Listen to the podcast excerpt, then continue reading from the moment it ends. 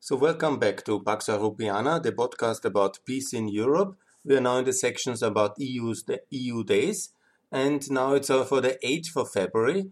The 8th of February 1955 was the day when the Soviet Union Foreign Minister, Minister Molotov, he has announced the Austrian neutrality to be possible and to be the wish of the Soviet Union. Now you will ask me, oh Günther, why should that be an EU day? And why was it the Soviet Union announcing Austrian uh, neutrality? And why is Austria not in NATO?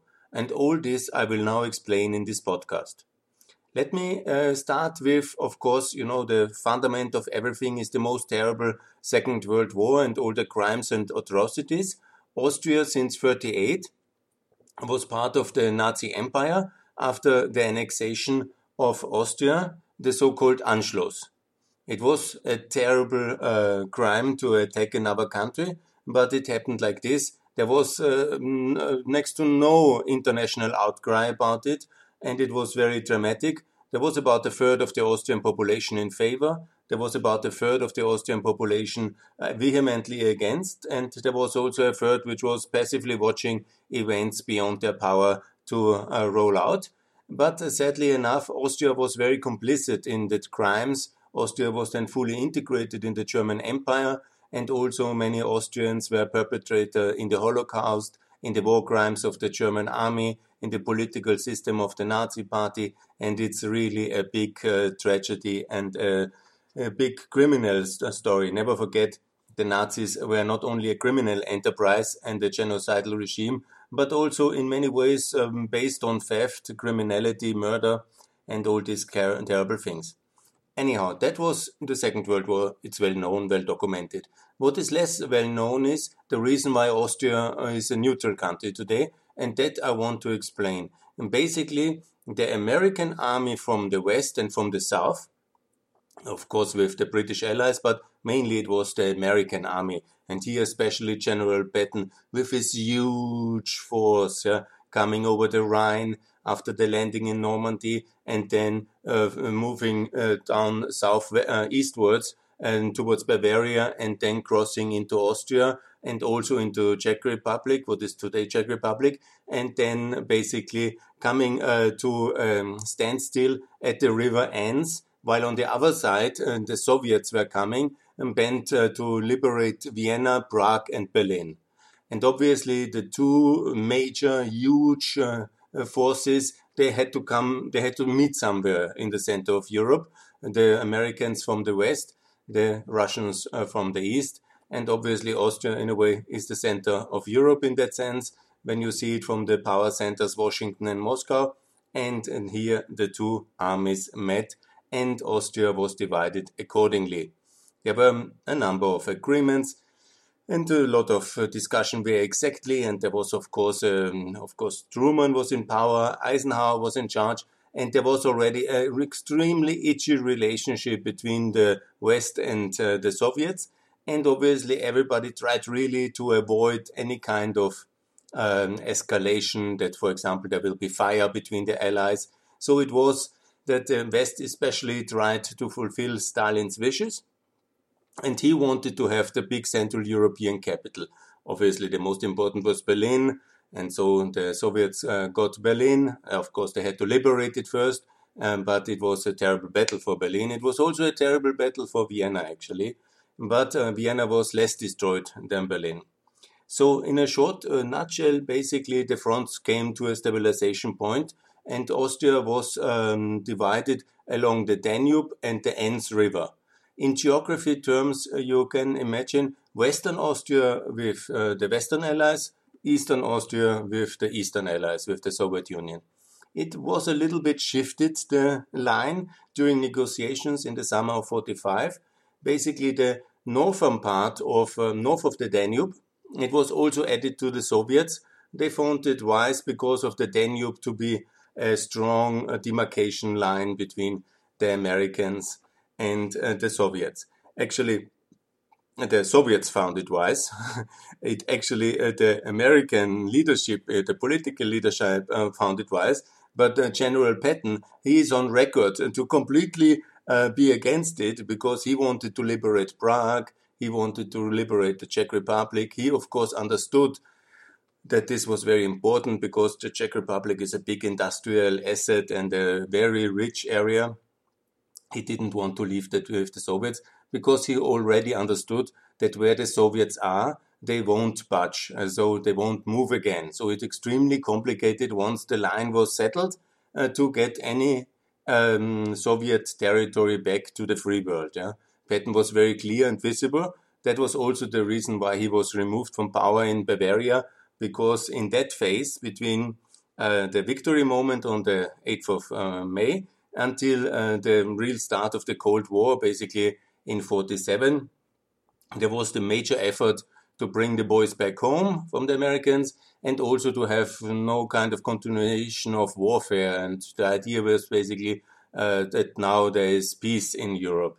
But that was, of course, taking another 45 years until that happened. So, and now the question is what happened with Austria? So it was divided, and it was very problematic in the Austrian case because in the German case, two thirds of Germany was with the West, and uh, there was only uh, the main thing was the, um, the Berlin, this big capital, but the rest uh, of the um, Soviet occupied Eastern Germany was mainly agricultural and uh, normal uh, land without a lot of important industrial assets. This was all in Western um, and in the Allied uh, Germany.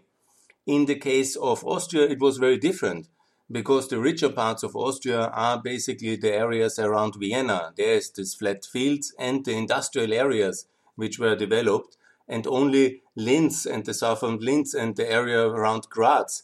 They were just minor, and important industrial centers, but not really very functional without the rest of the industrial core of Austria. And also in between were the huge mountains. And basically, you have uh, this uh, area around Linz, and then you have uh, the area around Graz, and the rest of Austria is uh, huge Alps, uh, basically. Today, still, Austria is two thirds of an Alpine territory. So it was not really very sustainable to work in economic terms and also in political terms. It was, um, Austria was already this huge capital, and then all the area which is called Lower Austria, parts of Upper Austria, the Burgenland. This was um, a much more significant occupation which it turned out by the Soviets.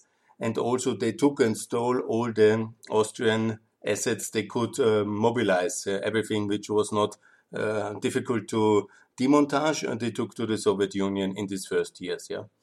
Anyhow, so it was, and uh, that was basically the reason why Austria was divided. And now, what happened then? Obviously, there was in the beginning, um, and I want to mention also um, the American general next to Patton, who is a real uh, Austrian American hero, and we have to uh, really thank him very much. I'm uh, very sorry that there is no Patton Museum in Austria, but there should be one. And also, there's General Mark Clark. He was then the chief commander, the supreme Allied commander of the American forces in Austria, and he basically defended Western Austria, and he really helped uh, to avoid a communist takeover and he also defended Austria and he somehow talked. Uh, he was tough, and he is really one of the reasons Austria survived these difficult days. Then it's also the year 48, obviously, and then there was the takeover in Czechoslovakia. And step by step, the Soviets took control of all uh, Eastern Europe and they made communist coups in each of the countries. And also in Austria, they tried it. But it took a bit longer and it was not so well organized because uh, there's two things, uh, three uh, important issues why Austria didn't become a communist country. First of all, about uh, half of Austria was uh, with the American army, so that was important. And also Vienna was divided in four quarters, and three quarters of Vienna, or basically half of Vienna physically, was basically with the Western army and with the Western um, generals, with American generals. So it was not so easy like in the Czechoslo- Czechoslovak Republic, where complete Soviet control was established militarily already, or in Hungary, or everywhere else in the Eastern Europe. So in Austria, it was also then, it was a bit delayed, and it was also then in the starting already the Korea War. And the Korea War in 1950 in June was in full escalation, when then later the Americans tried to stabilize also Austria, and then uh, there was a communist coup.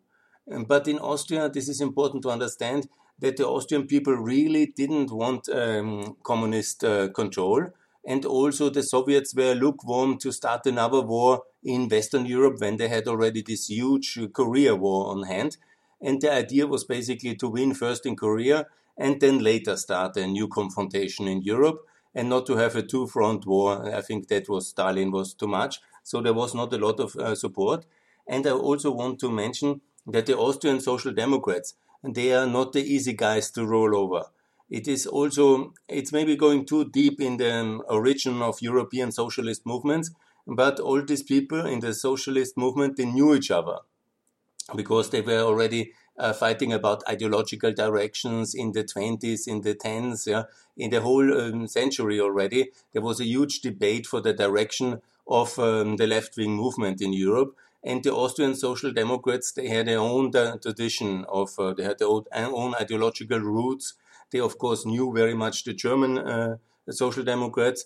And don't forget, there was a big civil war in uh, Germany uh, between basically the Soviet-backed groups and, uh, and, the German Social Democrats from 1919 to 1923, 24 almost. And only when Lenin died, Stalin had then to consolidate power. He had less interest. But obviously, all this is now forgotten knowledge in a way. But all this was very present for every socialist uh, uh, decision maker who was in the Austrian government they all knew exactly what could happen and what was the intention of the communists. They had no illusions and they were not easy guys to roll over. And here was especially also the Americans were so ready to support. And this was basically a coup, which is now for some bizarre reasons always named after the guy who has suppressed it. He is called Olah, and he was uh, the Social Democrat um, trade union uh, leader.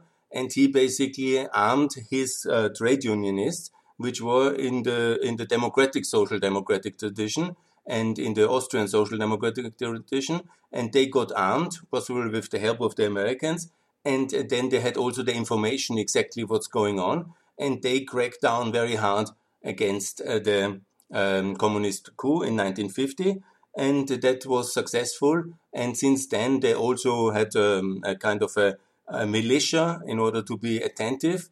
And also then from then uh, from that moment onwards, the communists didn't try another takeover. Also, the war in Korea was going very badly. And also then um, in 53, Stalin died. And in 52, he was already a bit ill and he was a bit shaken by this uh, defeat in Korea. And so ultimately, there was already this kind of emerging power struggle in the Soviet Union. So Austria was very lucky to escape a communist uh, takeover in the year 1950. And thanks a lot to the Austrian Social Democrats for sa saving Austria. But most of all, thanks a lot for America for saving Austria from a similar destiny like it was in uh, the Czechoslovak Republic, which was for so long, for 45 years, in Hungary, 45 years under Soviet domination. So how it happened then? It was, of course, the, common, the Korea War was over. Stalin was still, alive in 52, and he had to do some initiatives. And he had this uh, strategy of a so-called neutral belt. And that was the idea from Sweden, Finland down, and neutralized Germany, a neutralized Austria, a neutralized, uh, he hoped that there might be some reconciliation uh, or whatever changing government in Yugoslavia, but to have that neutralized as well. And then there was uh, still Greece in a very complicated situation. And obviously, the Americans were also having their strategy with the Truman uh, Foundation, Truman Doctrine, with the NATO Foundation, getting Greece and Turkey into NATO, and also buying Tito into compliance with 51, this kind of um, a security directive to fund Tito. Whenever he was a socialist client state, he was a client state of America since 51 and obviously what to do about Austria. and uh, Stalin's plan was the so-called, it's famous in history, the Stalin Notes. And what is the Stalin Notes basically about? Is to propose neutrality for Germany and for Austria. And that was basically one package, and these were the former enemy states, and what to do with them was a big question, because to leave them like this was obviously uh, very controversial. And don't forget all the things which happened already with the Berlin airlift, with the German currency reform, with um, all these major dramatic events from the year 48, 49, and so on. And these were very dramatic. And obviously, so uh, the resolve um, changed in the West after the Korea War. Nobody had any intentions or kind of illusions about Soviets' intentions anymore. And the Americans were not ready to let another country fall. So Stalin tried it with neutrality. Obviously, here is the deal always, understand it completely. Neutrality for unity. So he had Eastern Germany and the capital Berlin, and he offered and this deal that uh, there will be unity of Germany, um, but Germany cannot join the Western uh, alliance, not join NATO, not to be rearmed, but a neutral Germany. And that was, of course, you know, very dangerous for the West because it would have meant maybe one day there will be an alliance with this neutral Germany with the Eastern Bloc, or it will be internally so divided that it might be somehow opting for the East again. And for sure, it would have been lost for Western German uh, military defense, but also this whole miracle of economic reform might have been endangered. That was very dangerous, obviously. And it didn't happen, luckily, because the Germans uh, decided in, or the Americans basically decided to not let it happen, and it was in the so-called Paris and London agreements.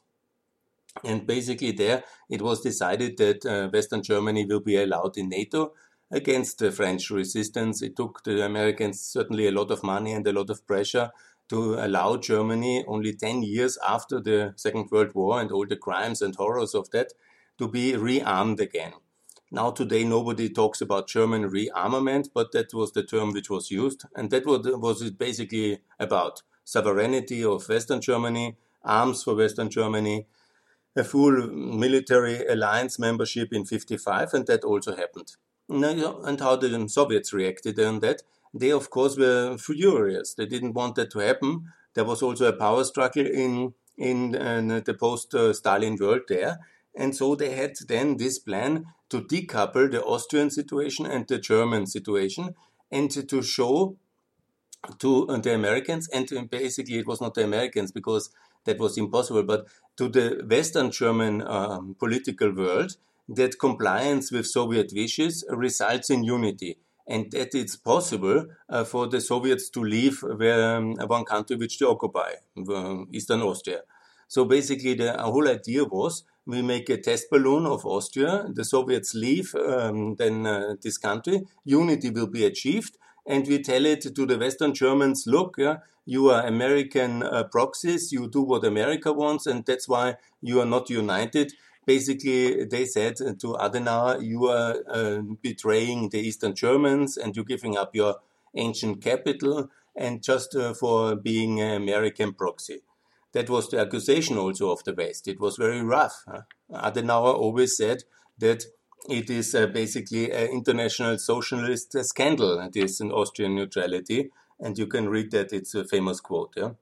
And here also, I would like to remind you that from the start, the whole system in Germany started totally different because the Americans basically took Adenauer out of retirement uh, because he was the mayor of Cologne before and they came to his um, pension home, to his house, yeah, and had already the plan to install him as the chancellor.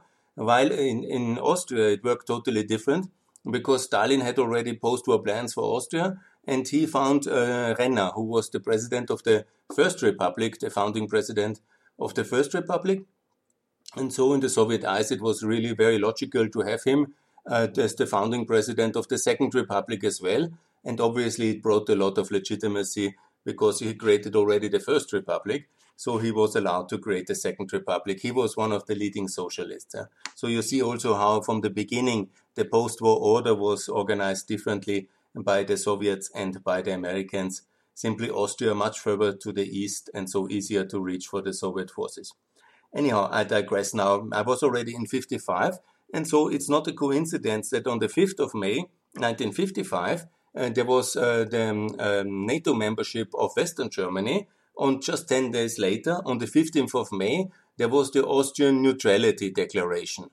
And that means this famous moment Austria is free in the Belvedere, in this famous Austrian castle of Prince Eugen. And it was then declared uh, this um, Austrian neutrality as the price for unity. I call it a dirty deal, but I would like always to explain that at that time, back then, that was the best available option for Austria.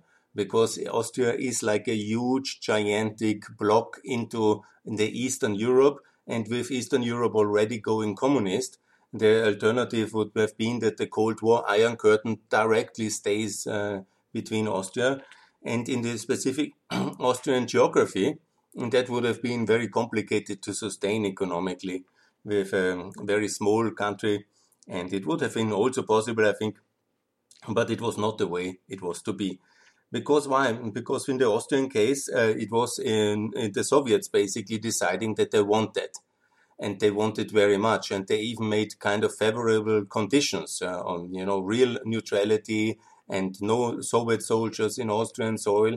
And that was in a way too attractive. And they made a very attractive offer in order to win the German case. Yeah? Not to make anything nice to Austria, but also for them, Austria was more a burden than um, uh, something great to have because the Vienna was anyhow divided in four and the rest of the territory they had already taken everything everybody who they didn't like because they also kidnapped a lot of people and brought them to Siberia, most of them not to return, but also a lot of goods and um, in, industrial uh, installation, they were already gone. And so they invited a delegation of Austrian politicians uh, to uh, Moscow, and then there was a big negotiation in April uh, 95 and, and 55, sorry, 55.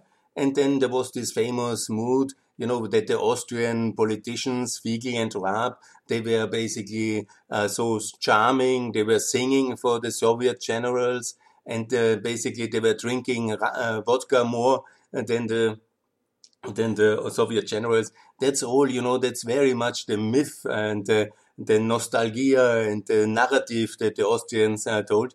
That this was basically such a wonderful, uh, uh, charming Austrian diplomacy initiative that led to a, a change of hearts in the with the Soviets because they couldn't resist and the Austrians were drinking more than them. I have no doubt that they were all drinking a lot because the Austrians were also wine farmers the main personalities of the time, the prime minister and the foreign minister, Raab and Figl, and they are really great uh, personalities. They are great heroes. They have also been tortured by the Nazis in the concentration camps, and they are great Austrian personalities. And they managed to get this deal. And I, I can anybody can only be happy that the Soviets left. But obviously, the price for that was neutrality, it didn't very much matter for Austria, but it was a complicated deal to digest uh, for the Western allies. But anyhow, so it was. And it had huge uh, repercussions. Yeah? Not so much for the Austrians, because we got rid of the Soviets, but immediately also because Austria and Hungary, we were together in for centuries, basically, with different parts of Hungary for five centuries, and for different parts uh, longer, but I digress now. But basically, the Hungarians very much knew what is happening in Vienna. They saw the Soviets moving out, and the, even the socialists uh, in Hungary were not too keen to have all these Soviet occupation forces. And then came this um, so-called Budapest uprising and uh, the October um, uh, events and this terrible suppression by Soviet tanks of uh, the Hungarian revolutionaries or pro-freedom activists and the West doing basically nothing for them because also it was impossible. The Soviets have seen once they move somewhere, there can't be a chain reaction because also the Hungarians wanted to be free of Soviet uh, suppression. And so basically then from that moment, uh, the Soviets cracked down very hard and it was a big tragedy. Austria at that time, that has to be said, was very open for the Hungarian refugees and hundreds and thousands fled to Austria and we helped the Austrian state and the population. Many have stayed in Austria, many have left to America and Australia, but it was a terrible tragedy. And it was directly the result of Austrian neutrality because we were so lucky. The Hungarians wanted the same. They would have had um, so so happy for neutrality. And in many ways, neutrality was also what was agreed in Yalta. Don't forget that it was not a complete Hungary which was agreed uh, between this famous uh, percentage deal. There was a kind of a, a I think it was 60-40 for Hungary. So neutrality would have been an option according to Stalin, but it was not an option to his insecure successors, and they crack, cracked down very hard on the poor Hungarians. Uh, So they are very much uh, the first victims of the Austrian neutrality deal, which was nice for us, but not so nice for the Hungarians. Anyhow, so it was in 56, and then the Austrian reality was that this myth in the Cold War was, of course, useful, and the Austrian kept it somehow alive, this bargain, and trying to survive and not to be too much into uh, the limelight. And Austria somehow developed their own survival myth that neutrality was our wish, that we always wanted to be neutral, that we are the bridge between the East and West, and that we are basically the chosen people of peace in the middle of Europe. Was also a convenient excuse for starting a lot of uh, energy business with the Russians, with the Soviet bloc, and trying to be kind of a neutral spy hub and a lot of money laundering. And that's basically all going on up until today, unfortunately. And it had very negative um, effects on the Austrian character, the political world. We had a lot of politicians on the uh, payroll of the Hungarian or the, especially the Czech uh, secret services and this was all very dramatic and very negative. And Austria, in many ways, has uh, developed some kind of North Yugoslavian economic mixed system with all these state enterprises, which were then first nationalized either by the Austrian government or by the Soviet occupation authorities. And that was all then nationalized back in Austria after the state treaty. And then we have developed all this messy kind of corporate Austria, which we have to this day, unfortunately. And I made a separate uh, podcast about that one on the 4th of February. Yes, and then it happened, obviously, the tragic events of um, uh, the next crackdown of the Soviets in uh, 68 that was uh, shaking Austria in the fundament because it's the neighboring country to the north. The Austrian tried everything because nobody knew where the Russian tanks will stop. Yeah? So it was very dramatic. And um, a lot of Austrians were mobilized, but always very far from the border, very low level. All the journalists were ordered not to write anything aggressive against the Soviets. Yeah, and you know the whole um, um, country in '68 in the summer went into some kind of a total um, hiding, bunker mentality, because it was really dramatic. And who knows, maybe it could have gone totally wrong. It certainly went totally wrong for the Czech-Slovak uh, Spring, and it was a very big tragedy. It led obviously then also the shock and uh, some other events. They led that Kreisky won in 1970. Kreisky was the leading star of the Austrian left since the Second World War. He himself also being a resistance fighter and the opposition person to the Nazi. He's um, without doubt a great European personality. but in the 70s, he developed their own myth about himself, Austrian neutrality, and I will make a separate podcast about Kreisky, Palme, and Brandt during the 70s, annoying the Americans and playing their kind of Central European neutrality card in a kind of very specific and negative way in the 1970s. Yeah. And that basically uh, we survived somehow. We got richer because economically we were part of the Western world. Austria was a democracy, no doubt. And uh, we were just at this border, and we somehow were basically with a with a hard currency policy pegged first to the dollar and then to the German mark, and also economically in the European Free Trade Agreements in 60, we somehow managed relatively well for this kind of uh, terrible context of this basically frozen Cold War in Central Europe. That came all to an end in the year 89 with the Gate of Freedom, with the Eastern Germans running away from uh, Western Germ- uh, from Eastern German suppression, and also then the Eastern Bloc falling. and now I ask you why we didn't join NATO exactly back then. Yeah, that's a question. One moment. That's a question basically to answer in a separate podcast, but in basically our compromise was because the Austrian left, they really believed very much in this Kreisky myth of neutrality, the bridge of peace the, between the East and West. So this has been basically perpetuated and being a kind of a self um, evolving uh, independent vision of Austria. And so joining NATO was basically not possible with the Austrian left yeah, at that moment in 1990. So then what was lucky the moment that Alois Mock, he managed to have um, the new state, Russia, in 92, not to be the successor nation in the Austrian state treaty, at least. So the option for joining NATO is there. And I call for that. Obviously, Austria should join NATO, there is no doubt. but it seems to have uh, been taking the last 30 years. It was impossible because why? Because basically the political situation and the media and the public is not endorsing that at the moment. Because why? Because most of the leading parties either are anti-American, uh, like um, that is a broad consensus in Austria, as you can see from the 2006 visit of George Bush. But you can also see that um, the left is still very nostalgia and kind of thinking about Russia, the bridge to the east and west, and you know, don't uh, provoke the Russians. But this whole 50 years of neutrality has led now to this kind of self perpetuating myth. And that's the problem here. You have the Green with a lot of anti Americanism and also a lot, of left wing ideas about NATO being the alliance of war. And that's all very unfortunate in a European Union where 93% of all citizens are actually NATO citizens as well. And we have a mutual assistance clause in EU. So basically we're anyhow allied with all NATO members. So I cannot understand. Obviously, the Austrian populists of the more extreme rights, they are anyhow funded by Putin and they are the Putin friends. I call them the friends of Putin in Austria. And it's only the liberals uh, of the new party, which is a reasonable pro-American party, which maybe one day will uh, ho hopefully be for NATO membership of Austria, but it's basically the only group. And so we are in the situation we are. Basically, the dream of uh, Stalin of a neutral belt has been uh, fulfilled. Uh, we have still this neutral Austria in the heart of Europe. We still have neutral Sweden. We have still uh, a Serbia which is pro-Russian, and it's really complicated, unfortunately. And it's time to change it. It's time to have more solidarity.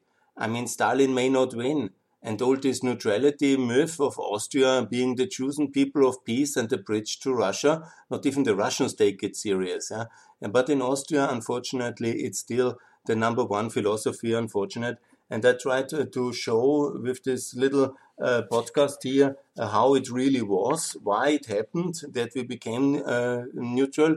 And it was good back then, but it is not good now because alliances are for the future and we are a European Union member state. We should be solidaric with all other European Union member states. And with the exemption of all these uh, post Cold War uh, issues, this legacy of the Cold War in Finland, Sweden, and also of some uh, Cyprus and Malta and Ireland, everybody is in NATO. So it's time for Austria to fulfill its journey towards the West and complete our integration into the Western Alliance to be fully responsible adult in the room and not to be uh, the country always promoting Russian position, being for Nord Stream 2, being the hub of Russian money laundering, having every year another scandal where one internal security apparatus person of Austria from the Secret Service or Ministry of Interior or military is uh, caught with a huge uh, spy scandal to work for the Russians. Every year we have this uh, scandal again and again they are bought or work for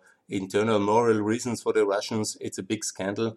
And we have a really a problem here and it has to be fixed because Stalin may not win. And this Molotov Day of the 8th of February may always be the reminder that Austrian neutrality is an idea of Molotov as a response to undermine uh, German Western integration. In the core of it, that's what it is. It was meant to block and to make it more difficult for Adenauer to lead Germany into NATO. And uh, then the Soviets said, we will make it very painful for Adenauer and we will make something in Austria which will be used against him and was used against him by the opposition Social Democrats in Germany in the year 55 because they very much used the Austrian model of neutrality and unity as a counter position towards Western integration of Western Germany. And that's quite a shameful thing. And we should now, at least, you know, in 2020s, we should get serious and join NATO. Austria, I call on Austria, please join NATO. And President Joe Biden, please invite Austria to join the great alliance of freedom and values. And that's basically what we should do. I hope so. Thanks a lot.